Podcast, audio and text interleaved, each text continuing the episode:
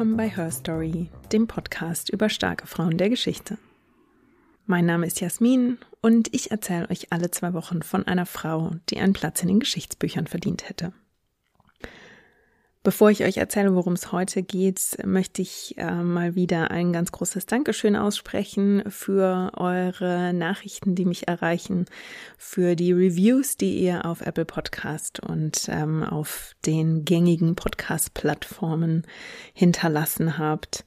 Und natürlich auch ein ganz, ganz großes Dankeschön an all diejenigen von euch, die Her Story auf Steady unterstützen wenn ihr auch zu diesem Kreis gehören wollt, dann ja, haut doch in die Tasten, um mir eine Nachricht zu schreiben oder eine Review dazulassen oder schließt eine kleine Steady-Mitgliedschaft ab. Ich würde mich sehr freuen. Heute schauen wir auf das Leben von Ellen Johnson Sirleaf. Ellen Johnson Sirleaf ist die ehemalige, mittlerweile ehemalige ähm, Präsidentin von Liberia, die erste demokratisch gewählte Präsidentin eines afrikanischen Landes. Ellen Johnson Sirleaf löst sich als junge Frau von einem Partner, der sie missbraucht. Sie nimmt die Trennung von ihren Kindern in Kauf, um einen Abschluss in den USA zu machen. Sie engagiert sich dann in der liberianischen Opposition mit ja lebensgefährlichen Konsequenzen. Sie macht Karriere in der Weltfinanz und wird schließlich die erste demokratisch gewählte Präsidentin Afrikas nach dem mehr als ein Jahrzehnt währenden furchtbaren Bürgerkrieg in Liberia. Sie erreicht als Präsidentin, dass Liberia die erdrückenden Staatsschulden erlassen werden und sie sichert eine Phase des Friedens. Sie hat also wirklich sehr viele Errungenschaften auf der Habenseite sozusagen. Für diese Bemühungen für den Frieden wird sie 2011 dann auch mit dem Friedensnobelpreis ausgezeichnet. Aber man muss auch sagen, Ellen Johnson Sirleafs Geschichte ist keine lineare, wirklich blütenreine Erfolgsgeschichte. Also sie nutzt ihre Position und ihre Kontakte in der Weltfinanz wiederholt, um ihre Ziele in der liberianischen Politik zu erreichen. Sie unterstützt zu Beginn des liberianischen Bürgerkriegs Charles Taylor, der sich als brutaler Warlord entpuppt und als solcher in die Geschichte eingeht. Und als Präsidentin war auch sie nicht gefeit vor den Vorwürfen, ihre Regierung sei korrupt und sie bringe Familienmitglieder in gehobene Ämter. Nicht zuletzt überraschen bis heute ihre Einstellungen zu Feminismus und auch zu Homosexualität. Und trotzdem gilt sie also ja wegen ihrer politischen Errungenschaften und wegen dieser Erfolge, die sie in ihrer Präsidentschaft verbucht hat, in der internationalen Gemeinschaft bis heute als Vorbild und ist bis heute also sehr hoch angesehen. Und diese komplexe Geschichte mit all ihren Feinheiten, die schauen wir uns jetzt mal genauer an. Ein Hinweis noch, ich spreche in der Folge heute über physische und sexuelle Gewalt und auch über den liberianischen Bürgerkrieg. Ähm, da kommen wir natürlich nicht drum rum. Gerade beim Bürgerkrieg verzichte ich aber auch darauf, die Akte der Gewalt detailliert zu beschreiben. Das ist einfach zu grausam und zu brutal. Trotzdem einmal kurz der Hinweis für euch, passt beim Hören der Folge trotzdem gut auf euch auf. Also, Ellen Eugenia Johnson wird am 29. Oktober 1938 geboren und weil sie bei der Geburt so orange-rote Haut hat, bekommt sie in der Familie den Spitznamen Red Pumpkin, also roter Kürbis. Der Familienlegende nach sagt auch ein Wanderprediger oder ein Wanderprophet, der kommt wenige Tage nach der Geburt ins Haus, schaut auf das Baby und sagt, dieses Kind wird einmal führen. Das ist also die Familienlegende, mit der Ellen Johnson Sirleaf wirklich aufwächst. Ähm, diesen Satz, den dieser Prediger gesagt haben soll, den bekommt sie in ihrer Kindheit wiederholt zu hören. Ellen Johnson, wie sie damals noch heißt, wird in eine geteilte Gesellschaft geboren. Also 1820 verschifft Amerika sogenannte Freed People, also ehemalige versklavte Menschen, die ihre Freiheit erhalten haben, zurück nach Afrika. Genauer gesagt werden die also ins Gebiet des heutigen Liberias verschifft und deshalb hat das Land, weil das eben von Freed People jetzt besiedelt wird, ähm, die aus Amerika kommen, deshalb hat das Land also auch eine historische Verbindung mit den heutigen USA. Diese Siedler, die bringen damals zum Beispiel den christlichen Glauben mit, der sich dann aber mit den afrikanischen Riten vermischt und mit Trommeln und Tänzen und Gesängen. Ähm, deswegen, also das ist einer der Gründe, weshalb der liberianische Glauben eben heute in, im Land etwas anders aussieht, als ja man den christlichen Glauben zum Beispiel eben in den USA kennt. Auch die Sprache der Neuankömmlinge, die englische, mischt sich mit den einheimischen Sprachen. Und diese Freed People besiedeln aber ein Land, das natürlich nicht leer ist, sondern dort gibt es schon Stämme, insgesamt 28 und 16 verschiedene ethnische Gruppen. Also das heißt, schon damals gibt es dort einen Zustand, in dem verschiedene Interessen aufeinandertreten und oder aufeinandertreffen. Und da kommt jetzt eine komplett neue Gruppe dazu, die sich über diese Stämme beginnt zu erheben. Also zu diesen Stämmen gehören zum Beispiel die Kru, die Kran, äh, die Gio und die Bassa. Das sind nur vier von diesen insgesamt 28 Stämmen. Die Siedler, die allerdings aus Amerika kommen, das sind Nachkommen von versklavten Menschen, die entweder von ihren weißen Eigentümern vergewaltigt worden waren oder zum Beispiel eine Beziehung mit Weißen hatten. Also ganz oft gab es dort sogenannte Mixed Race Nachkommen die also einen weißen und einen äh, schwarzen Elternteil hatten. Und weil sie also selbst teilweise weißes Blut haben, erheben sich jetzt diese Neuankömmlinge über die einheimischen Stämme und replizieren im Prinzip auf gewisse Art ja das System, was sie selbst in Amerika erlebt haben, nämlich dass eine Gruppe von Menschen über eine andere Gruppe von Menschen herrscht. Und daraus entwickelt sich im folgenden Jahrhundert ähm, ein System, in dem die Liberianer amerikanischer Abstammung über die afrikanischen Stämme in Liberia herrschen und sie eben auch unterdrücken. In Liberia selbst wird diese herrschende Klasse bis heute Congo People genannt. Sie sind aber auch als Ameriko-Liberianer bekannt und diese Ameriko-Liberianer übernehmen also die Macht im Land. Und Ellen zum Beispiel sieht auf den ersten Blick so aus, als gehöre sie zu dieser Klasse der Ameriko-Liberianer. Ihre Haut ist nämlich etwas heller und das kommt daher, dass ihr Großvater mütterlicherseits ein Deutscher war. Der musste allerdings während des Ersten Weltkriegs aus Liberia fliehen und lässt damals seine Familie zurück. Und seine Tochter Martha, also Ellens Mutter, die wurde dann von einem Pärchen von Ameriko-Liberianern aufgenommen. Die haben ja auch eine relativ gute Bildung zukommen lassen. Und dadurch hat die Familie also quasi schon so ein bisschen einen Fuß in der Tür in dieser herrschenden Klasse. Ellens Vater kommt dann allerdings aus dem Gola-Stamm. Das ist also einer dieser einheimischen Stämme. Und er ist der erste Einheimische, der für diese ameriko-liberianisch äh, dominierte Regierung dann arbeitet. Also er wird von Liberias Präsidenten William Tubman in diesen Regierungsapparat geholt und durch diese Verbindung, durch seine Arbeit für die Regierung, bekommt die Familie zunächst mal einen sozial recht hohen Status. Also es ist offenbar auch so, dass der Präsident oder andere Regierungsmitglieder auch immer mal ins Haus der Familie Johnson kommen, dort zu Abendessen. Und das also dieser Regierungsbetrieb, den erlebt Ellen Johnson also schon als Kind, zumindest Teile davon. Also sie bekommt schon so einen Vorgeschmack. Dann hat ihr Vater aber einen schweren Schlaganfall und wird danach pflegebedürftig, kann also natürlich auch nicht mehr für die Familie sorgen. Also seine politische Karriere ist vorbei und diese Türen, die sich da geöffnet haben, die schließen sich genauso schnell wieder. Die Familie ist relativ schnell, ja, fast isoliert, muss man sagen. Das heißt, dass dann die Mutter auch in die Rolle der Ernährerin der Familie, äh, dass sie diese Rolle annehmen muss.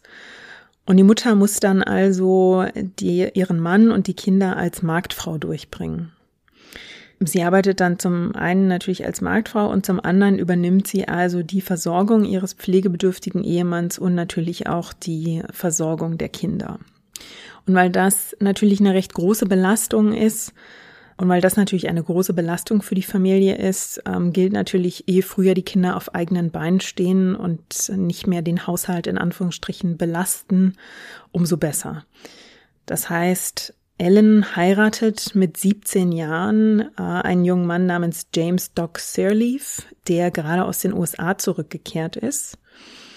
Den oberen Klassen in Liberia geht es zu dieser Zeit relativ gut und die haben also die Chance, in die USA zu gehen und dort zu studieren. Und James Doc Sirleaf hat also diese Chance wahrgenommen, war am Tuskegee-Institut, hat dort einen Abschluss gemacht und ist jetzt also ins Land zurückgekehrt. Und wer mit einem solchen amerikanischen Abschluss ins Land zurückkehrt, der genießt im Land dann schon auch höheres Ansehen.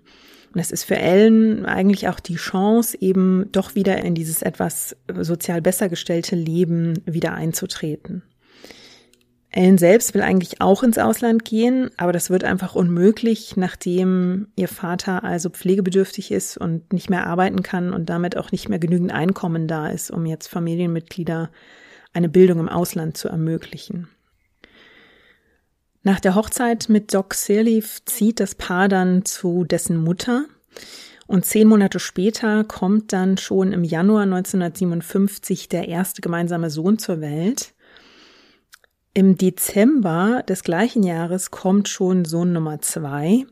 Und insgesamt wird das Paar bis 1961 dann vier Söhne zusammenbekommen. Nach der Geburt des zweiten Kindes wird's bei Doc Sirleafs Mutter schon zu eng. Das Paar zieht also aus, weil sie eben mehr Platz brauchen. Und beide suchen sich dann einen Job. Und da haben sie eigentlich, weil sie eben doch noch so ein paar Connections und Kontakte in die Regierungen ähm, oder in diesen Regierungsbetrieb haben, haben beide Glück und landen wirklich in ziemlich guten Jobs. Also Doc Sirleaf arbeitet im Landwirtschaftsministerium der Regierung und Ellen Johnson Sirleaf wird Assistentin eines Buchhalters. Mit diesen Jobs gelten die beiden dann schon, ja, so als gehobene Mittelklasse. Und gleichzeitig ist Ellen Johnson Sirleaf, das darf man natürlich nicht vergessen, sie ist jetzt 22, sie hat einen Job bei einem Buchhalter, sie ist aber auch vierfache Mutter von Kleinkindern, die allesamt noch nicht mal das fünfte Lebensjahr erreicht haben. Sie macht sich aber anscheinend Gedanken darüber, in welche Rolle sie durch diese frühe Mutterschaft und diese Ehe mit Doc Sirleaf gezwungen wird oder gedrängt wird und sie hadert tatsächlich noch damit, dass sie eben nie ins Ausland gehen konnte, was so ein, ja, so ein großer Traum von ihr war. Doc bewirbt sich dann auf ein Stipendium, um einen Abschluss in Landwirtschaft zu machen. Und als er das tut, marschiert auch sie zum Bildungsministerium und reicht dann einen Antrag auf ein Stipendium ein. Sie will nämlich am Madison Business College im US-Bundesstaat Wisconsin studieren. Und noch bevor sie sich dann so richtig Gedanken gemacht hat, was das eigentlich für ihr Familienleben bedeutet, bekommt sie dann schon eine Zusage.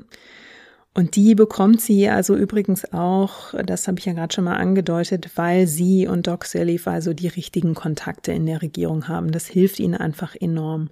Und das muss man, glaube ich, auch dazu sagen, dass Ellen Johnson Sirleaf im Laufe ihres Lebens von diesen Kontakten und gerade schon in diesem Frühstadium ihrer Karriere von diesen Kontakten profitiert hat.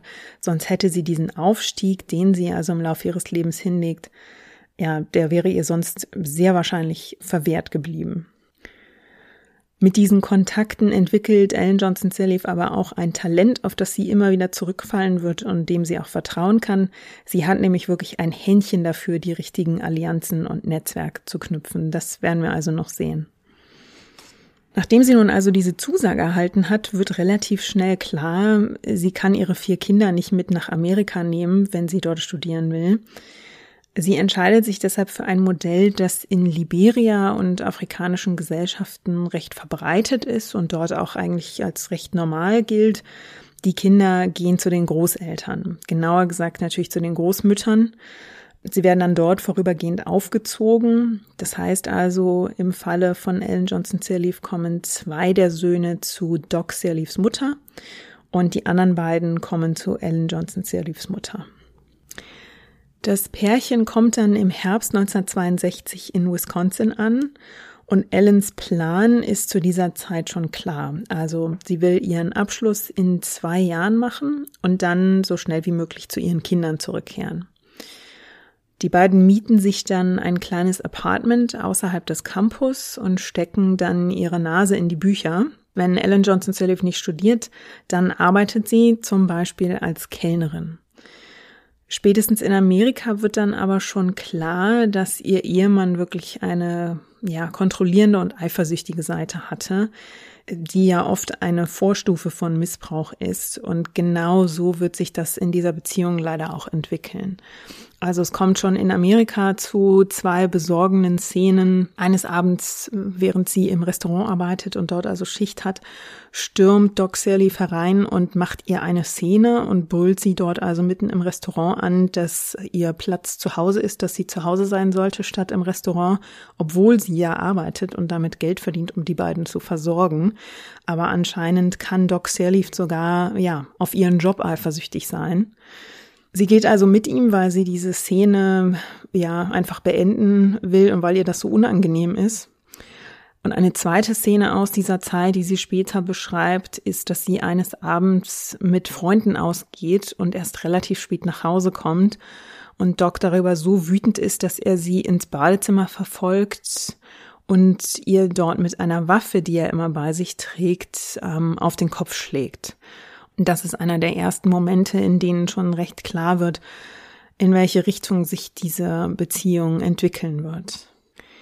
Ellens Glück ist dann zunächst, dass äh, Doc Sirleaf schon nach einem Jahr seinen Abschluss hat und dann nach Liberia zurückkehrt. Und sie hat nun also noch ein ganzes Jahr für sich allein, in dem sie allein in den USA lebt und ihm also nicht Rede und Antwort stehen muss. Und vielleicht bekommt sie da schon so einen Vorgeschmack darauf, wie sich das anfühlt, wenn sie also selbstbestimmt ihr Leben führen kann und ihrem Mann nicht Rede und Antwort stehen muss. Sie macht dann ihren Abschluss 1964 und kehrt dann wie geplant sofort nach Liberia zurück, weil sie also wieder bei ihren Kindern sein will. Sie ergattert dann einen Job im Finanzministerium, hat also wirklich direkt einen sehr guten Berufseinstieg weil sie sich dort zum Beispiel um die Staatsschulden und um die Schuldenspeisung des Landes kümmern soll. Also sie macht hier schon sehr früh Erfahrungen, die ihr später noch sehr, sehr nützlich sein sollen. Sie ist allerdings kaum zurück, da wird also der Missbrauch in der Ehe offensichtlicher und auch intensiver. Ähm, das entwickelt sich dahin, dass Ellen Johnson Sirleaf dann ungefähr ein Jahr nach ihrer Rückkehr einen Anwalt namens Chris Maxwell kennenlernt und sich in eine Affäre mit ihm flüchtet. Und natürlich hat auch ihr Ehemann Doc Sirleaf ständig Affären, aber während er der Meinung ist, dass diese Affären von ihm überhaupt kein Problem sind, findet die Eifersucht, äh, wenn sie einen anderen Mann anschaut, geschweige denn sich mit einem anderen Mann einlässt, natürlich, ja, die hat dann keine Grenzen mehr.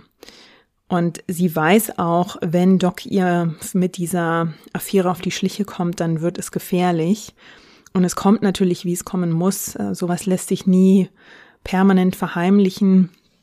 Also eines Tages bekommt Doc von dieser Affäre eben Wind und taucht dann wutentbrannt vor dem Haus von Ellens Liebhaber auf.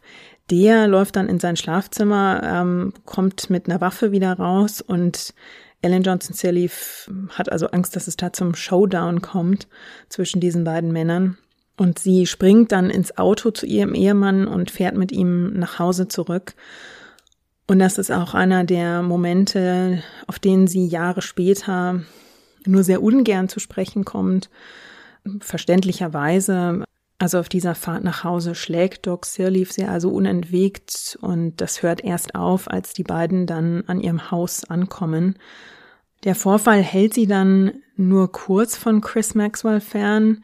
Die Affäre läuft dann bald erneut und als sie dann eines Abends nach Hause kommt, wartet ihr betrunkener Ehemann auf sie und hat wieder mal eine Waffe in der Hand, die er auf sie richtet. Und dann kommt es zu einer Szene, die für Ellen Johnson Sirleaf anscheinend so die Zäsur ist.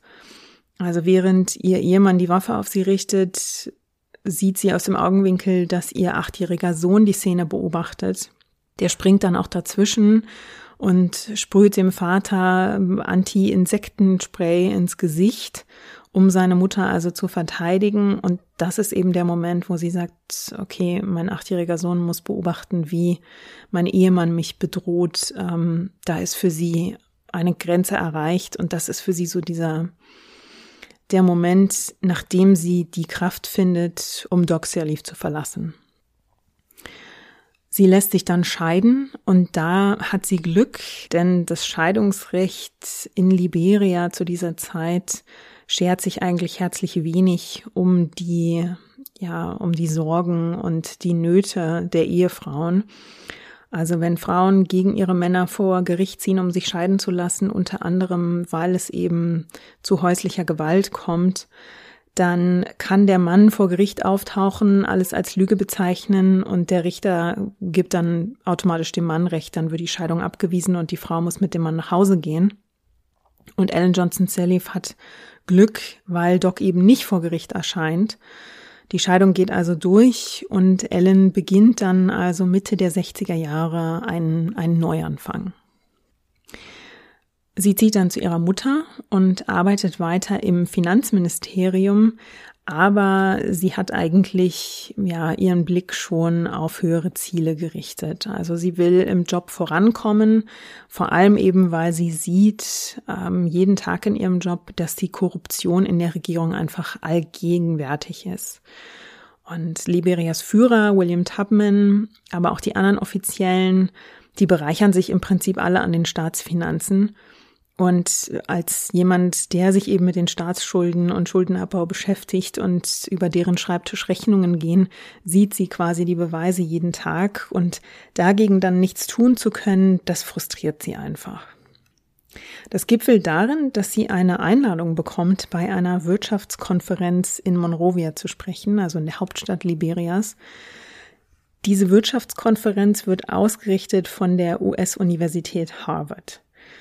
Und Ellen sagt also zu, dort eine Rede zu halten und tut dann etwas, was relativ typisch für sie ist. Sie hält dann eine Rede, in der sie wirklich kein Blatt vor dem Mund nimmt. Also sie kritisiert darin die Führungsriege ihres Landes und sie charakterisiert das System als Kleptokratie, wie sie das nennt, weil eben überall und jederzeit schon für Kleinigkeiten im öffentlichen Leben eine Schmiergeldzahlung verlangt wird.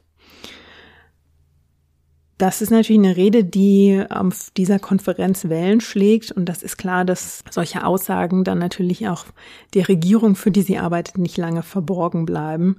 Es ist also klar, dass sie in der Regierung wenig Freunde haben wird nach dieser Rede. Und deshalb bietet Harvard ihr an, in Amerika einen Abschluss in öffentlicher Verwaltung zu machen. Elle nimmt dieses Angebot dann an und studiert dann zwei Jahre von 1969 bis 1971 in Cambridge. Und als sie dann 1971 nach Liberia zurückreist, stirbt während dieser Rückreise Präsident William Tubman nach 27 Jahren an der Spitze des Landes. Der Mann, der bis dahin sein Vizepräsident war, William Tolbert, der übernimmt dann die Führung von William Tubman und Ellen Johnson Sirleaf bekommt unter Tolbert den Job der stellvertretenden Finanzministerin. Sie ist also zuständig für Finanzpolitik und für Bankregulierung. Und Tolbert will das Land auch tatsächlich ein Stück weit modernisieren. Also er versucht mit der Korruption aufzuräumen und er versucht auch diese Zweiklassengesellschaft zwischen den Amerikoliberianern und den einheimischen Gruppen aufzuweichen. Er regt auch neue Verhandlungen mit ausländischen Unternehmen an, die Liberias Güter exportieren und die dabei in der Vergangenheit ziemlich großzügige Steuerersparnisse genossen haben. Aber man muss sagen, für all seine Bemühungen äh, muss man auch seine Führung als nicht ganz blütenrein bezeichnen. Also er macht seinen Bruder zum Finanzminister. Ein zweiter Bruder hat im Senat das Sagen. Ein Cousin wird Bürgermeister der Hauptstadt. Ja, innenpolitisch sind es also nicht die allerklügsten Entscheidungen. Und außenpolitisch entscheidet er sich, engere Beziehungen mit der Sowjetunion aufzunehmen, die dann auch in Monrovia eine Botschaft eröffnen dürfen. Das ist also mitten im Kalten Krieg eine Entscheidung, die in Amerika nicht besonders gern gesehen wird. Die USA und die Sowjetunion belauern sich in dieser Zeit ja gegenseitig und beide Seiten fürchten, dass die jeweils andere ihr kapitalistisches oder kommunistisches System in andere Länder ausdehnt und also irgendwie dann die Weltherrschaft erreicht. Und das führt in den Jahren des Kalten Krieges ja auch immer wieder zu Stellvertreterkonflikten und Stellvertreterkriegen. Das bekannteste Beispiel dafür ist natürlich Vietnam. Aber das spielt sich natürlich auch in Afrika und Südamerika ab. Da werden arme Länder ähm, wie auch Liberia so ein bisschen zum Spielball der internationalen Politik. Und während sich also Tolbert ja innen- und außenpolitisch erste Feinde macht, wird auch Ellen immer kritischer gegenüber seiner Regierung. Sie hält dann wieder eine Rede, in der sie die politische Elite so sehr kritisiert, dass die Rede aus den Medien verbannt wird. Und ihr Chef, der Finanzminister und ja, der Bruder des Präsidenten, wie wir gehört haben, der zitiert sie natürlich prompt zu sich ins Büro. Der brüllt sie an, äh, dass sie die Bevölkerung gegen die Regierung aufwiegele. Und sie macht sich damit so viel Feinde, dass die Hardliner in der Regierung sogar ihre Entlassung und noch härter gesottene sogar ihre Verhaftung fordern. Dem entgeht sie dann. Sie behält auch ihren Job, aber sie wird im Job eigentlich, ja, komplett isoliert. Also sie ist noch irgendwie vier Monate in dieser Position und dann ruft sie einen ihrer Kontakte aus den USA an und fragt, ob sie nicht in den USA einen Job bekommen könnte. Und da zeigt sich also, das ist so eins der ersten Male, wo man merkt, sie fällt eben auf ein schon recht gut geknüpftes Netzwerk an Kontakten zurück, das ihr mehr als einmal wirklich sehr hilft. Sie bekommt dann nämlich einen Job bei der Weltbank und dann zieht sie mit ihrer Mutter und ihrem Sohn Rob 1973 nach Washington. Dort ist sie dann zuständig für die Kreditvergabe an Barbados. Später dann ähm, ist sie zuständig für Brasilien und dann für Kenia, Tansania und Uganda. Das ist ein Job, in dem sie um die Welt reist und also weiter wichtige Verbindungen mit den bedeutenden Figuren der Weltfinanzszene knüpfen kann. Und sie hat hier zwar einen Job, der sie um die Welt führt, aber sie hat doch Heimweh nach Liberia. Und 1975, also schon nach zwei Jahren in diesem Job, überzeugt sie dann also ihre Vorgesetzten bei der Weltbank, sie nach Liberia zurückzuschicken, allerdings als Angestellte der Weltbank. Und dort arbeitet sie dann ja mit dieser Weltbankverbindung im Finanzministerium von Liberia. Vier Jahre später entscheidet sich Präsident Tolbert dann dazu, die Preise für Reis anzuheben, und zwar um satte 50 Prozent. Und das ist wohl einer der größten innenpolitischen Fehler, die er sich leistet und auch wirklich folgenreich. Denn Reis ist eines der Hauptnahrungsmittel in Liberia, das also täglich auf dem, auf dem Speiseplan steht. Treubert braucht dieses Geld, um seine chronisch mauen Wirtschaftseinnahmen des Landes aufzupäppeln, weil nämlich in dieser Zeit sich das Land und vor allem die Hauptstadt auf ein wichtiges Meeting vorbereiten. Die Organization for African Unity soll sich in der Hauptstadt treffen. Da kommen also Delegationen aus 35 verschiedenen Staaten und die Stadt soll also herausgeputzt werden. Und dafür braucht es natürlich Geld. Die Regierung geht aber mit diesem Geld wirklich auf eine ziemlich monströse Shoppingtour. Sie baut ein Luxushotel, Sie kauft Autos, und zwar massenhaft für Autokorsos für alle 35 Delegationen, die zu Besuch kommen. Sie besorgt ein Kreuzfahrtschiff als Unterkunft für einige der Delegierten.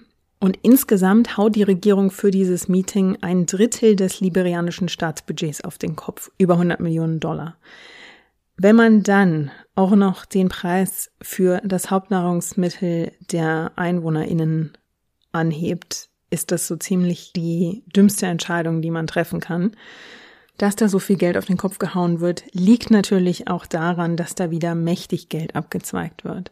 Also beinahe jeder, der irgendwie die Möglichkeit hat, scheint sich da zu bereichern und das gilt auch für ausländische Firmen. Diese Rechnungen, die landen auch auf Ellen Johnson Sirleafs Schreibtisch die erinnert sich Jahre später noch an eine besonders freche Rechnung, die da von einer ausländischen Firma gestellt wurde. Die hat sie damals so aufgeregt, dass sie eine Schublade aufgezogen hat ähm, in ihrem Schreibtisch und hat da einen Stempel rausgeholt, den sie sich mal zum Spaß in Amerika gekauft hatte.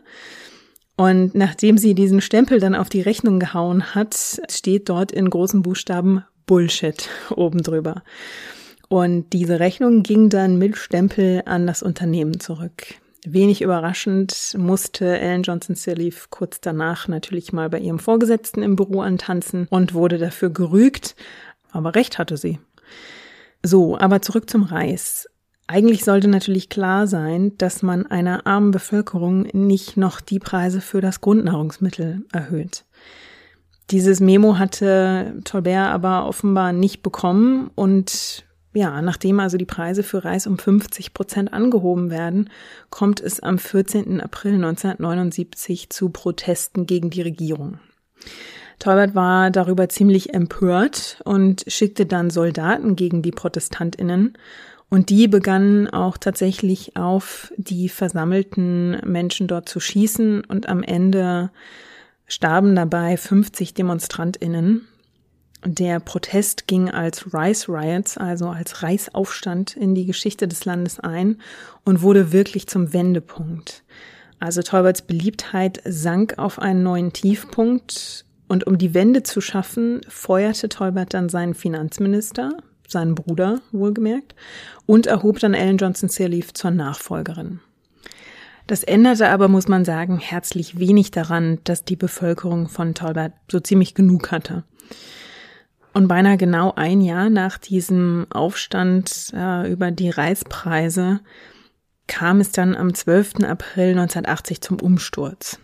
Eine Gruppe einheimischer Soldaten um den 28-jährigen Samuel Canyon Doe stürmt die Villa, in der Präsident Tolbert lebt. Der versucht noch, sich in einem besonders gesicherten Flügel dieser Villa zu verschanzen mit seiner Familie. Die Soldaten verschaffen sich dann aber gewaltsam Zugang und Tolbert wird dann noch in der Villa wirklich brutal ermordet und seine Frau und Kinder werden festgenommen. Per Radioansprache werden die Kabinettsmitglieder der Tolbert-Regierung zu einem städtischen Gefängnis beordert, mit der Ausnahme, dass Ellen Johnson Sirleaf und der Leiter der Zentralbank zur Villa beordert werden. Dort sitzt dann also der neue Führer Samuel Doe und der will natürlich seine Finger an die ohnehin schon geplünderte liberianische Staatskasse bekommen und braucht dafür natürlich die Finanzministerin und eben den Chef der liberianischen Zentralbank. Es kommt dann zu der recht abstrusen Szene, dass Ellen Johnson Sirleaf den anwesenden Berufssoldaten ohne schulische Bildung das Regierungsbudget erläutern muss. Ja, wie viel davon hängen geblieben ist, ist äußerst fraglich. Die anderen Kabinettsmitglieder werden vor ein Militärgericht gestellt, werden verurteilt und am 22. April 1980 dann zum Strand gefahren. Dort werden 13 Männer an eigens errichtete Holzpfähle gebunden und dann vor den Augen einer jubelnden Menge erschossen. Und die Exekutionen werden auch gefilmt und im Staatsfernsehen gezeigt. Und das ist so der Auftakt zu einer wahnsinnig öffentlichen Gewalt, die in den kommenden Jahren Liberia erfassen und erschüttern sollen. Also das ist so eine Art sehr, sehr makaberer Vorgeschmack. Die Lage im Land ist also alles andere als stabil. Viele der herrschenden Klasse fliehen aus dem Land und viele ihrer Freunde raten auch Ellen, sich in Sicherheit zu bringen. Sie bleibt aber stur. Sie nimmt stattdessen ein Jobangebot in der neuen Militärregierung an und wird Chefin der Liberianischen Entwicklungs- und Investitionsbank. Also sie glaubt offenbar, dass ähm, Doe seine Herrschaft irgendwann abgeben wird und dass er das, die Macht an eine Zivilregierung übergeben wird. Das ist auch das, was Samuel Doe anfangs noch behauptet. Und sie überzeugt sich da also scheinbar selbst, dass sie also dabei hilft, das Land auf den Kurs zurück zu mehr Normalität zu bringen, wenn sie, wie Doe von ihr verlangt, von ausländischen ähm, ja, Regierungen, zum Beispiel Amerika, Entwicklungshilfen für das Land einwirbt. Sie verspricht dann also in Washington, dass die neue Regierung von Doe alle ausstehenden Schulden begleichen werde und dass die Exportgüter des Landes, zum Beispiel Eisenerz und Kautschuk, die beiden wichtigsten Exportprodukte, ähm, dass die so stark seien, dass man sich da keine Sorgen machen müsse um die, ja, die Zahlungsfähigkeit des Landes. Does neue Militärregierung nennt sich People's Redemption Council und die zeigt sich sehr schnell zunehmend von ihrer korrupten Seite. Also nicht nur werden im öffentlichen Leben wieder für jede Kleinigkeit Schmiergeldzahlungen verlangt, die Regierung bedient sich außerdem weiterhin an den Staatsfinanzen. Und als Ellen Johnson Sirleaf es wagt, das zu kritisieren, erreichen sie sehr schnell Gerüchte, dass sie dadurch in Lebensgefahr gekommen war. Im Dezember 1980 verlässt sie deshalb erneut ihr Land und macht sich wieder auf den Weg in die USA, diesmal um wieder bei der Weltbank zu arbeiten. Wenig später wechselt sie dann in einen Job bei der Citibank und wird die erste afrikanische Frau, die dort den Posten einer Vizepräsidentin einnimmt. Sie wird nach Nairobi geschickt, um dort Investitionschancen in Afrika aufzutun. Und man könnte an dieser Stelle wohl auch, ja, man kann da mal die Frage in den Raum stellen, ob Ellen Johnson Sirleaf mit diesem Job bei der Citibank auch in ein altes imperialistisches Muster mit hineinspielt. Also als Mitarbeiterin für eine ausländische Bank nach Investitionschancen in Afrika zu suchen, von denen am Ende weniger die AfrikanerInnen als die US-Bank und deren KundInnen profitieren. Während sie also bei der Citibank Karriere macht, zerfällt die Regierung in ihrem Heimatland zunehmend. Die Staatsfinanzen gehen also sprichwörtlich den Bach runter und Samuel Doe entpuppt sich als zunehmend paranoider Anführer. Und das hält Amerika aber übrigens auch nicht davon ab, weiterhin Unterstützungsgelder nach Liberia zu schicken. Überraschenderweise erklärt Samuel Doe dann 1984, dass es Wahlen im Land geben soll, um eine Zivilregierung zu etablieren. Weniger überraschend ist natürlich, dass Doe höchst selbst Chef dieser Zivilregierung werden will. Eigentlich ist er dafür nach den Regularien äh, zwei Jahre zu jung, aber dann wird eben mal beim Alter geschummelt und prompt ist er zugelassen für die Wahl und tritt also als Kandidat an. Und um ganz sicher zu gehen, setzt er bei der Wahlkommission dann auch noch seine Vertrauten ein. Also ja, hier soll eben nichts dem Zufall überlassen werden, wie diese Wahl ausgeht. Hier wird's jetzt aber spannend, weil man jetzt auch Ellen Johnson Sirleafs Einstellung zur Macht sieht. Das ist so einer der ersten Momente, in denen sie auch so ein bisschen kalkulierter vorgeht. Also als Angestellte der Citibank kann sie natürlich eigentlich keine politische Karriere anstreben. Erst recht nicht, wenn sie in einer Position arbeitet, in der sie äh, Einfluss auf die Finanzpolitik auf dem Kontinent hat. Sie erklärt aber ihren Chefs, dass sie ein bisschen Urlaub nehmen möchte. Und in diesem Urlaub, in Anführungsstrichen, fliegt sie nach Monrovia und gründet dort die Liberian Action Party mit. Also das ist eine der Parteien, die Samuel Doe bei dieser Wahl herausfordern. Die Liberian Action Party stellt dann als Kandidaten Jackson F. Doe auf. Ähm, der hat zwar den gleichen Nachnamen, ist aber nicht verwandt mit Samuel Doe. Und als Vizepräsidentin tritt Ellen Johnson Sirleaf an. Also eigentlich ähm, klarer Verstoß gegen die Compliance-Regeln in ihrer Bank. Als Mitarbeiterin einer Bank und noch dazu als leitende Angestellte, die also in Afrika tätig ist und sich dort um die Finanzen kümmert, ist das ein ja sehr veritabler Interessenskonflikt. Um sich abzusichern, plant sie dann auch, die Citibank zu verlassen und stattdessen bei der Äquatorbank ähm, anzufangen.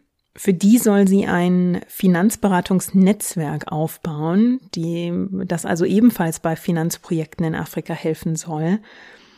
Also wie sie sich das gedacht hat, ist mir ehrlich gesagt ein Rätsel, weil es einfach, man kommt nicht drum rum, dass das ein Interessenskonflikt ist. Und wenn es also einen Moment gibt in ihrem Leben, in dem Ellen Johnson Sirleaf ihre Chancen und vielleicht auch ihr Glück überschätzt, dann ist es wohl dieser Moment. Sie legt nämlich noch einen obendrauf. Sie hält in Philadelphia in den USA eine Rede, in der sie die Doe-Regierung wirklich scharf kritisiert. Und zwar mit Worten, die wirklich keine, ja, keine Interpretation zulassen. Sie sagt in dieser Rede nämlich, ich sehe die vielen Idioten, in deren Hände das Schicksal und der Fortschritt unserer Nation gelegt wurde. Ja, also da ist nicht mehr viel drumherum zu interpretieren. Ähm, sie hat hier gerade einen Herrscher kritisiert, der KritikerInnen in der Vergangenheit vor Gericht gestellt und hingerichtet hat.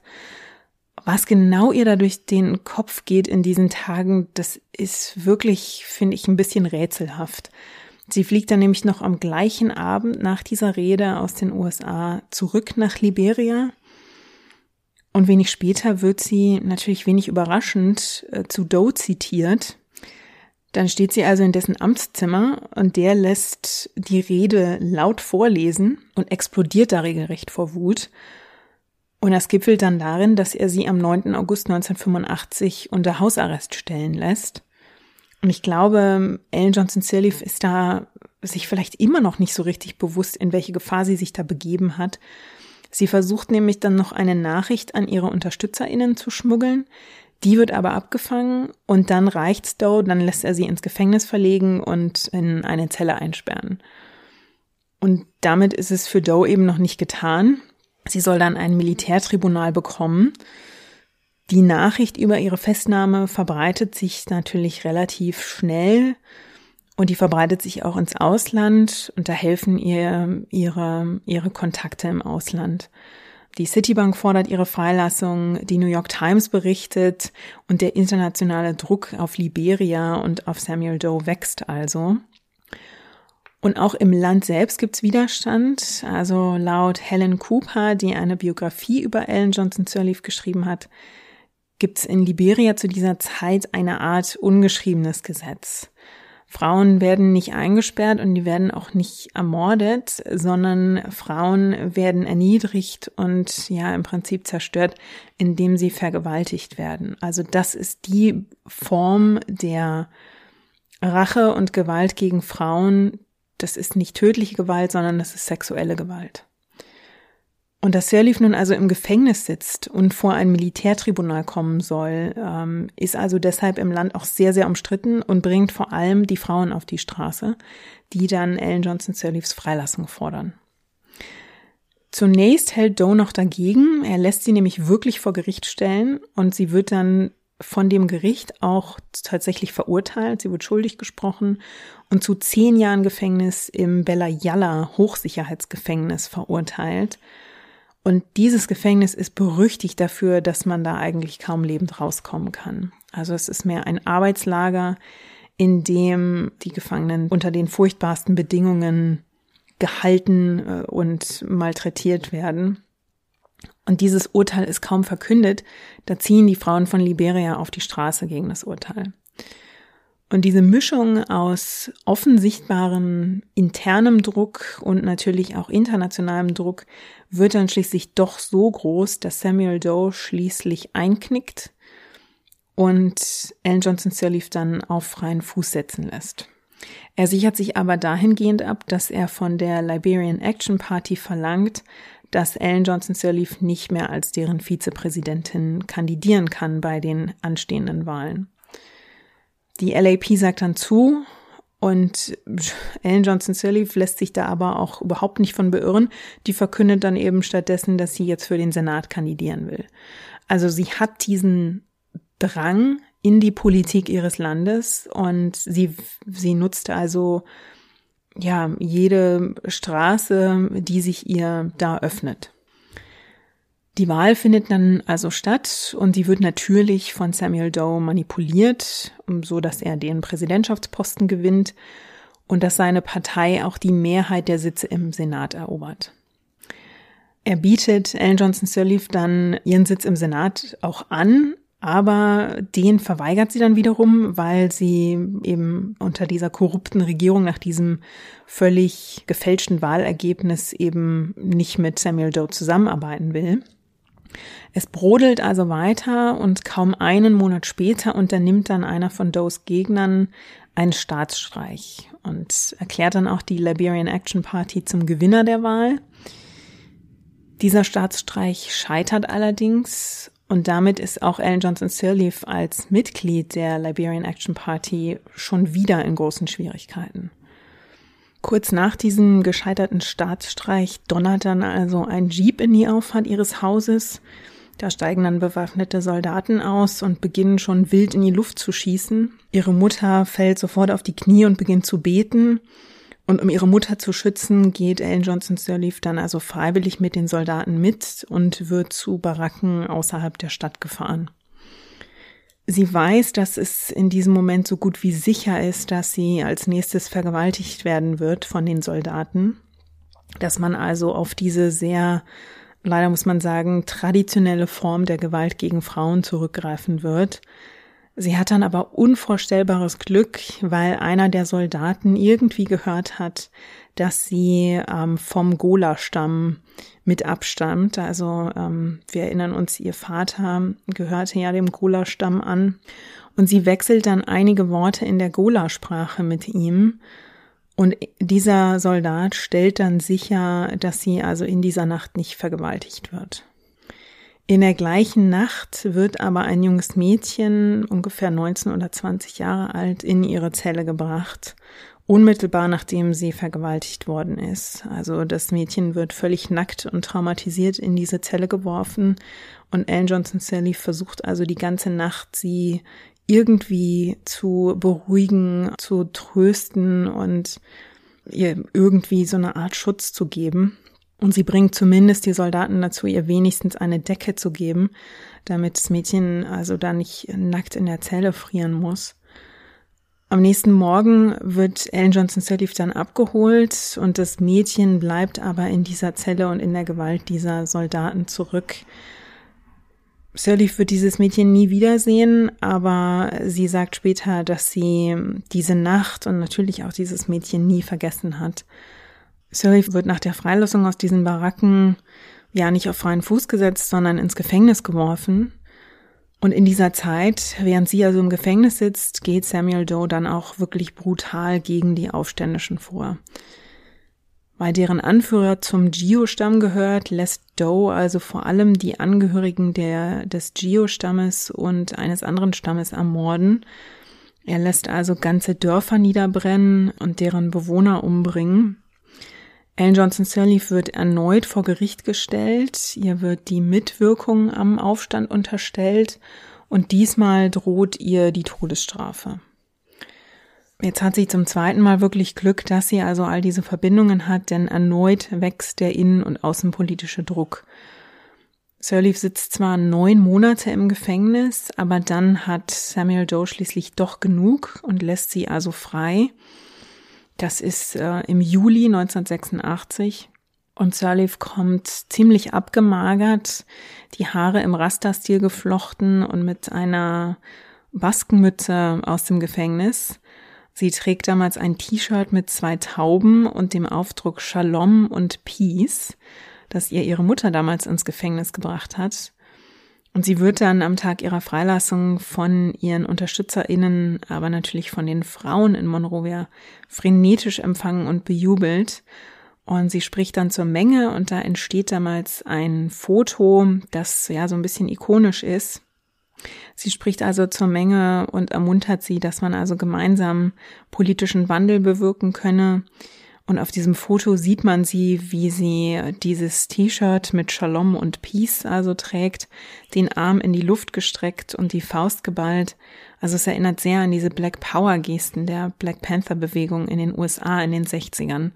Und das ist also ein ikonisches Foto von Ellen Johnson Sirleaf aus dieser Zeit. Der Weg zur Macht ist für sie nach ihrer Freilassung aber immer noch nicht frei. Zur gleichen Zeit beginnt nämlich der Aufstieg eines Mannes namens Charles Taylor. Charles Taylor ist eigentlich mal ein Anhänger von Samuel Doe gewesen, aber Doe beschuldigt ihn Anfang der 80er, dass er 900.000 Dollar aus der Staatskasse geklaut haben soll. Taylor nimmt dann die Beine in die Hand und flieht aus Liberia in die USA. Und Doe wendet sich dann aber tatsächlich an die US-Regierung und hat damit auch Erfolg. Die nehmen Taylor fest, weil er eben Staatsgelder veruntreut haben soll und stecken ihn in den USA ins Gefängnis. Da sitzt er dann 16 Monate lang, bevor ihm im September 1985 gemeinsam mit vier Insassen die Flucht aus diesem Gefängnis gelingt. Und er flieht dann über Washington, Atlanta, Texas, Mexiko und Belgien nach Ghana. Und dort kommt er an, als der Aufstand gegen Samuel Doe gerade gescheitert ist. Von Ghana zieht Charles Taylor dann nach Burkina Faso und schlägt dort so ein bisschen seine, ja, sein Basecamp auf. Und von dort aus beginnt er dann den Sturz von Samuel Doe zu planen. Das ist natürlich nicht so einfach. Er braucht dafür Hilfe.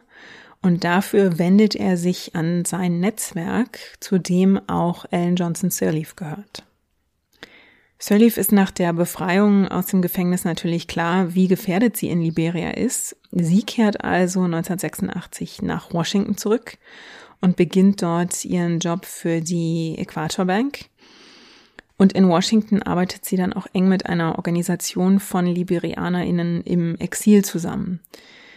Die Gruppe nennt sich Association for Constitutional Democracy in Liberia, ACDL. Diese Gruppe beobachtet also, wie Charles Taylor in Burkina Faso langsam eine Miliz aufbaut, die er National Patriotic Front of Liberia nennt. Und die Gruppe der Exil-LiberianerInnen überlegt nun also, ob sie die Miliz finanziell unterstützen sollen oder nicht. Ihnen ist klar, dass Taylor diesen Umsturz mit Gewalt versuchen wird und sie müssen nun also entscheiden, ob sie diese Gewalt unterstützen oder nicht. Und Ellen Johnson Sirleaf, die zu dieser Zeit also aufgrund ihrer Karriere und natürlich auch als Oppositionelle, die für ihre Überzeugungen schon im Gefängnis saß, also schon ein gewisses Gewicht hat, wenn sie das Wort erhebt. Sie argumentiert, dass Taylors Truppen unterstützt werden sollten, auch finanziell.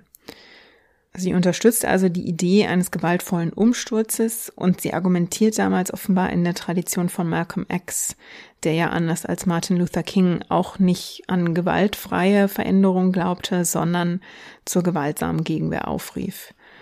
Und unter anderem aufgrund dieses gewichtigen Worts von Ellen Johnson Sirleaf schickt diese Gruppe von Exil-LiberianerInnen dann 10.000 Dollar an Unterstützungsgeldern an Charles Taylor.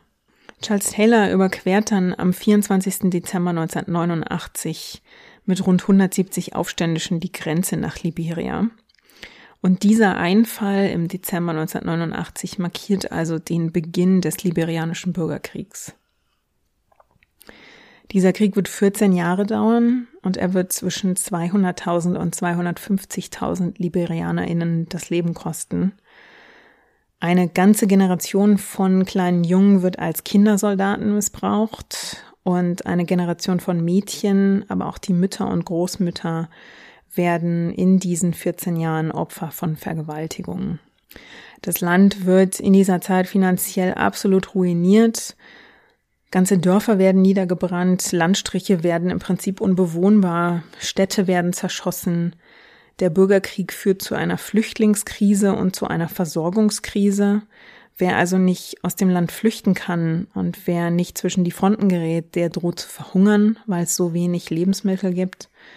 Also eine komplette Gesellschaft, ein komplettes Land wird bis in die Grundfeste eigentlich erschüttert und traumatisiert. Dieser Bürgerkrieg ist wirklich ein fürchterliches Kapitel in der liberianischen Geschichte und voller unvorstellbarer Gewalt. Also keine der kämpfenden Gruppen hält sich an irgendwelche Normen für den Umgang mit Zivilistinnen oder mit Kriegsgefangenen. Es wird sehr schnell klar, dass nicht nur Doe mit brutaler Gewalt vorgeht und seine Truppen wahllos morden, sondern dass auch Taylors Truppen sich mehr und mehr ähm, in Kriegsverbrechen verstricken. Seine UnterstützerInnen in den USA, darunter also auch Ellen Johnson Sirleaf, sammeln aber weiterhin für Taylor Geld ein, weil sie Does Herrschaft unbedingt brechen wollen. Bald gibt's dann noch eine weitere Gruppe, die gegen Doe kämpft, die Independent National Patriotic Front of Liberia. Und deren Anführer, Prince Johnson, erobert 1990 große Teile der Hauptstadt Monrovia, nimmt Samuel Doe gefangen und lässt ihn dann vor laufender Kamera foltern und schließlich ermorden. Liberia ist 1990 also führerlos und die beiden verbliebenen Warlords, Prince Johnson und Charles Taylor, wollen nun also beide an die Macht. Spätestens jetzt wird offensichtlich, dass der Bürgerkrieg von allen Beteiligten mit unfassbarer Brutalität geführt wird.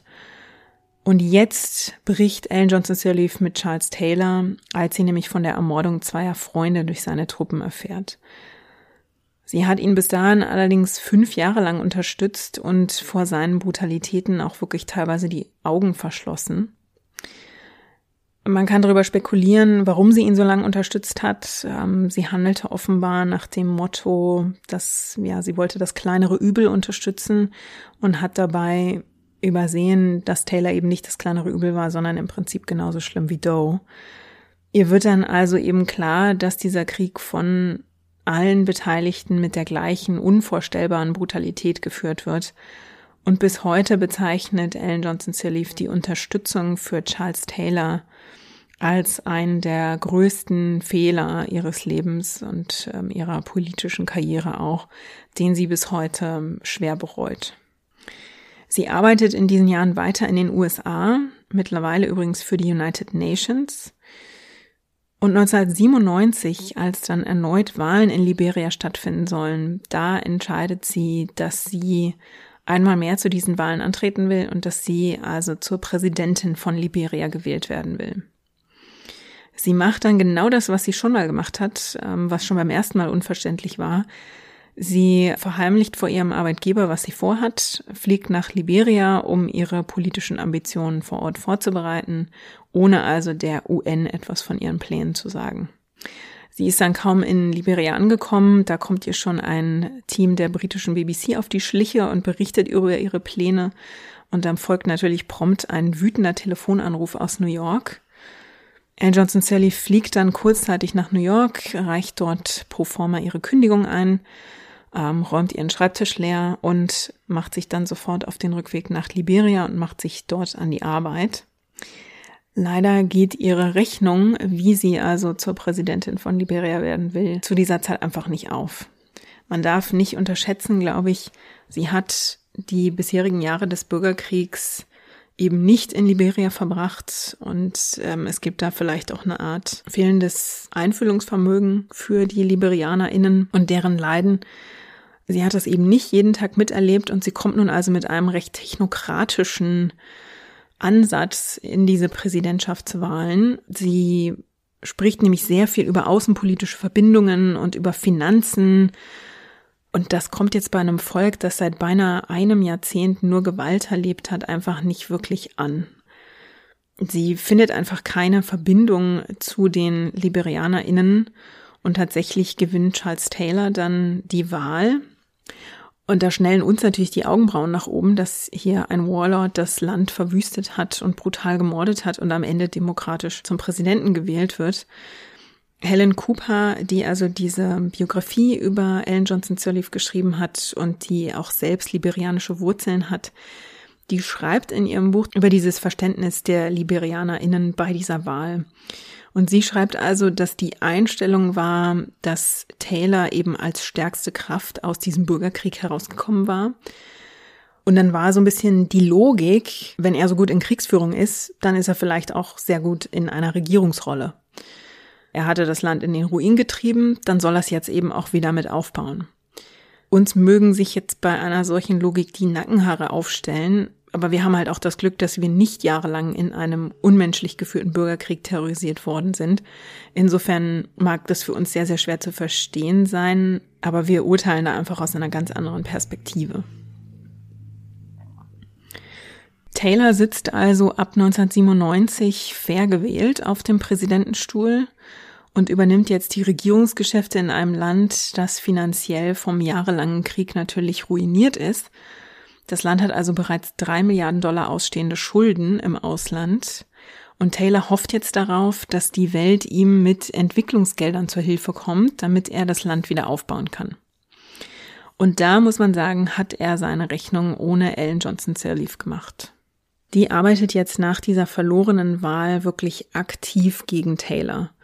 Und jetzt nutzt sie ihre Kontakte und ihren Einfluss in der Weltfinanzszene, um dafür zu sorgen, dass Taylor weder Kredite vom International Monetary Fund, also vom IMF, noch Hilfe von der Weltbank bekommt. Und das Resultat ist, dass Liberia, das also schon 1990 keine Elektrizität hat, auch weiterhin ohne funktionierende Infrastruktur auskommen muss und dass Millionen LiberianerInnen weiterhin unter Bedingungen leben, die für uns wirklich kaum vorstellbar sind. Und das Resultat ist auch, dass Charles Taylor dann nur eine Möglichkeit sieht, um seinen Staat zu finanzieren. Er lässt ähm, ausländische Firmen und deren Helfershelfer gegen Gebühr die Rohstoffe des Landes plündern, also wirklich plündern. Mit diesem Geld kauft er Waffen Ähm, das ist ihm per UN-Embargo zwar verboten, aber er findet eben die richtigen zwielichtigen Charaktere, um an Waffen zu kommen. Und er beginnt dann auch mit diesen Waffen zu handeln. Und er verkauft diese Waffen also auch an Milizen in Nachbarländern, zum Beispiel in Sierra Leone. Und auf diese Weise unterstützt er also auch gewaltsame Konflikte in den Nachbarländern. Das muss man also an dieser Stelle auch einmal ganz deutlich sagen. Ellen Johnson Sirleaf hat einen Anteil daran, dass Taylor also keine internationalen Gelder bekommt. Es ist natürlich bei weitem nicht garantiert, dass Taylor internationale Hilfsgelder nicht auch für illegale Mittel aufgewendet hätte. Aber internationale Organisationen können natürlich auch Bedingungen an die Vergabe von Hilfsgeldern knüpfen und können zumindest versuchen, die Vorgänge im Land durch unabhängige Organisationen überprüfen zu lassen und da so ein Stück weit Einfluss zu nehmen. Und indem Ellen Johnson Sirleaf dabei hilft, Charles Taylor von internationalen Hilfsgeldern abzuschneiden, trägt sie meiner Meinung nach auch einen Anteil daran, dass die Bevölkerung Liberias unter Taylor also weiterhin leidet und dass diese Gewalt auch fortgesetzt wird und dass der Krieg eben auch mit in Nachbarländer getragen wird. Taylors Macht leidet in dieser Zeit trotzdem. Sein Fall kommt dann aber nicht nur aufgrund äh, der Art, wie er sein Land ausplündert und aufgrund dieser Waffendeals, sondern er leistet sich noch einige außenpolitische Fehler und ist dann 2002 wirklich völlig isoliert. Und zu dieser Zeit haben also unter anderem seine Waffendeals dazu beigetragen, dass mittlerweile wirklich blutige Kriege in Liberia, in der Elfenbeinküste, in Guinea und in Sierra Leone toben, also allesamt Nachbarländer. Und in Liberia erheben sich dann zu dieser Zeit also die Frauen gegen das Elend. Da lohnt es sich, auf die Frauen im Land zu schauen, welche Chancen denen überhaupt offen stehen. Also im Bürgerkrieg muss man klar sagen, keine. Also als Ellen Johnson Sirleaf ihre Karriere begonnen hat, hatte sie ja noch die Chance, einen Job in einer Regierungsbehörde anzunehmen. Manchen Frauen, wenn sie zu den richtigen, zur richtigen Schicht gehörten und die richtigen Kontakte hatten, standen einigen Frauen solche Positionen eben offen. Aber das ändert sich unter den Gewaltherrschern, die dann Liberia beherrschen, einfach ganz, ganz stark. Und im Bürgerkrieg werden Politik und Wirtschaft des Landes ja komplett ruiniert. Und damit bleibt den Frauen nur, egal wie gut sie gebildet sind, sich als Marktfrauen zu verdingen und also Lebensmittel am Straßenrand zu verkaufen. Die Realität für diese Marktfrauen ist in diesen Jahren des Bürgerkriegs, dass sie durch den Busch und durchs Hinterland laufen, um Waren zu besorgen und dass sie in dieser Zeit natürlich ständig der Gefahr ausgesetzt sind, zwischen, sprichwörtlich zwischen die Fronten zu geraten, dass sie von Milizen aufgegriffen und vergewaltigt werden. Und sie nehmen diese Gefahren eben trotzdem auf sich, weil das die einzige Art ist, wie sie ihre Familien ernähren können. Und trotz all dieser Gefahren sind die Waren, mit denen sie da handeln können, natürlich genauso spärlich wie das Einkommen, das sie damit erzielen. Und irgendwann ist es dann einfach genug. Und diese Frauen beginnen an also 2003 in weißen T-Shirts nahe dem Flughafen der Stadt aufzutauchen Sie gehen dann dort auf die Knie und fangen an, für Frieden zu beten. Und was als relativ kleine Gruppe beginnt, schwillt also an und das wird eine ziemlich veritable Frauenbewegung in Liberia. Und die weichen auch dann nicht, als Taylor die Polizei schickt, die dann mit Waffen sich vor diesen betenden Frauen aufstellen und die Waffen auf sie richten. Es gibt dann so eine Art Stare-Down, wo sich beide Seiten also beäugen und die Frauen einfach ganz stur und unbeirrt weiterbeten. Und das macht auf die Soldaten offenbar so viel Eindruck, dass sie eben die Waffen senken, wieder in ihre Jeeps springen und davon brausen. Das gibt den Frauen natürlich ihre Bewegung so ein Stück weit Aufwind und es versammeln sich also wochenlang hunderte Frauen, die dort beten und diese Bewegung wird bekannt als Women of Liberia Mass Action for Peace. Und organisiert wird das Ganze unter anderem von Lema Gbovi. Und diese Frauen schaffen es im Land wirklich ordentlich Druck aufzubauen gegen Taylor. Der ist nun also international isoliert und eben innenpolitisch unter Druck Und so stimmt er schließlich Friedensverhandlungen zu. Als die Friedensverhandlungen dann stocken und man sich da nicht einigen kann, da veranstalten diese Frauen dann einen Sit-in und blockieren alle Ausgänge und zwingen auf diese Weise die Parteien also die Verhandlungen fortzuführen, bis es ein Ergebnis gibt. Und dieses Ergebnis ist dann, dass Taylor zusagt, die Regierung abzugeben. Allerdings lässt er sich im Gegenzug zusichern, dass er das Land verlassen darf. Und so besteigt Charles Taylor am 11. August 2003 dann also ein Flugzeug, winkt mit einem weißen Taschentuch und fliegt dann ins Exil nach Nigeria. Liberia formt dann eine Übergangsregierung, die in den kommenden zwei Jahren erste Aufbauarbeit leisten soll, um also irgendwie wieder zu einer Normalität bei den Regierungsgeschäften zu kommen und das Land also auch wieder effektiv leiten zu können. Anne Johnson Sirleaf will diese Übergangsregierung leiten. Natürlich ist damals mehr als nur ein Name im Spiel, wer an die Spitze dieser Übergangsregierung kommen wird. Es gibt eine Stichwahl und diese Abstimmung wird unter VertreterInnen der früheren verfeindeten Gruppen abgehalten. Hier treffen sich Warlords und entscheiden per Abstimmung, wer das Land in eine demokratische Zukunft führen soll.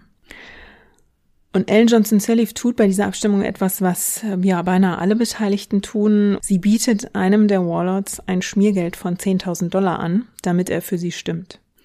Sie verliert trotzdem, aber immerhin, der Warlord gibt ihr hinterher das Geld zurück. Also das hört man auch nicht alle Tage. Aber das ist eben auch wieder so ein Kapitel, wo man sieht, ja, so blütenrein ist die Weste eben nicht. Und Sirleaf versucht wirklich jeden Ansatz, um an die Spitze Liberias zu kommen. Die Ziele, die sie haben mag als Präsidentin des Landes, die mögen ja demokratisch sein, aber die Wege, die sie wählt beim Versuch, dieses Ziel zu erreichen, die sind es tatsächlich nicht immer.